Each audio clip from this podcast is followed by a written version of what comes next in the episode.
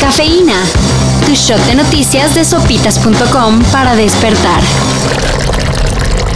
No sé si se habían dado cuenta, pero también soy mujer y he sido señalada, acusada y difamada. Y decidí esperarme a hacer este video porque quería ver hasta dónde llegaba todo este desmadre. La youtuber Jocelyn Hoffman, más conocida como Justop, recibió prisión preventiva oficiosa, por lo que permanecerá en el penal de Santa Marta a Catitla en lo que se determina si es vinculada a proceso por el delito de posesión de pornografía infantil. El martes por la noche, Justop fue detenida como resultado del seguimiento de una indagatoria iniciada tras ser acusada de poseer un video en el que una menor era abusada sexualmente. Según la Fiscalía de la CDMX, falta detener a los presuntos violadores. Y hablando de influencers, Organizaciones civiles pedirán al Congreso promover una iniciativa de ley para regular las relaciones que últimamente han salido entre campañas políticas y figuras populares en redes sociales, la llamada ley influencer ya será exigida. ya que van dos elecciones en las que espontáneamente influencers han expresado su preferencia por el Partido Verde en plena veda electoral, Y no reciben sanciones porque dicen... que el apoyo les sale honestamente. Ajá. Dan lástima, güey. Dan asco, güey.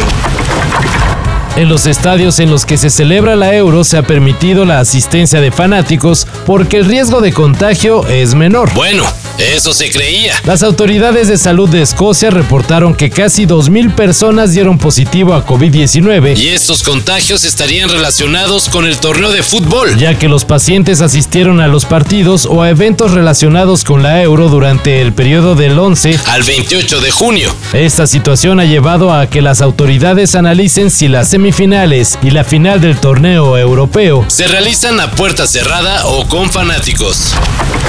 El Tribunal Supremo de Pensilvania anuló la condena de 3 a 10 años que cumplía Bill Cosby por agresión sexual.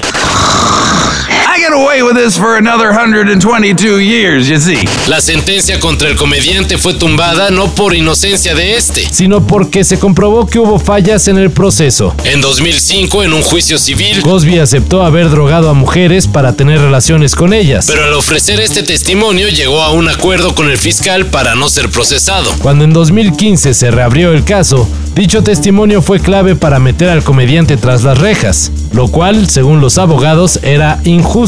Así que a pesar de ser acusado de abuso por 60 mujeres, Bill Cosby está en libertad. You make me feel very um, excited. Look at me. But don't die right now here, please. What do you mean, don't die? una de las escenas más icónicas de la serie The Office, Fue utilizada para salvarle la vida a una niña. de efectivamente, Hablamos de aquella en la que Michael Scott aprende reanimación cardiopulmonar al ritmo de Staying Alive. Do you know that song? Yes, yes, I do. I love that song. First I was afraid, I was petrified. No, it's uh uh uh uh staying alive, Okay, yes, staying yes, yes. alive. de acuerdo con medios locales de Indiana, Matt Tuber aplicó la maniobra disco al ver que su hija de 4 años colapsó de repente. Cuando estaba tratando de pensar en lo que sé acerca de la RCP, mi mente fue a ese episodio de The Office. Comentó Uber a la NBC. Para que vean que la televisión Y The Office también educan. God. Oh my God. para esa y mayor información En sopitas.com.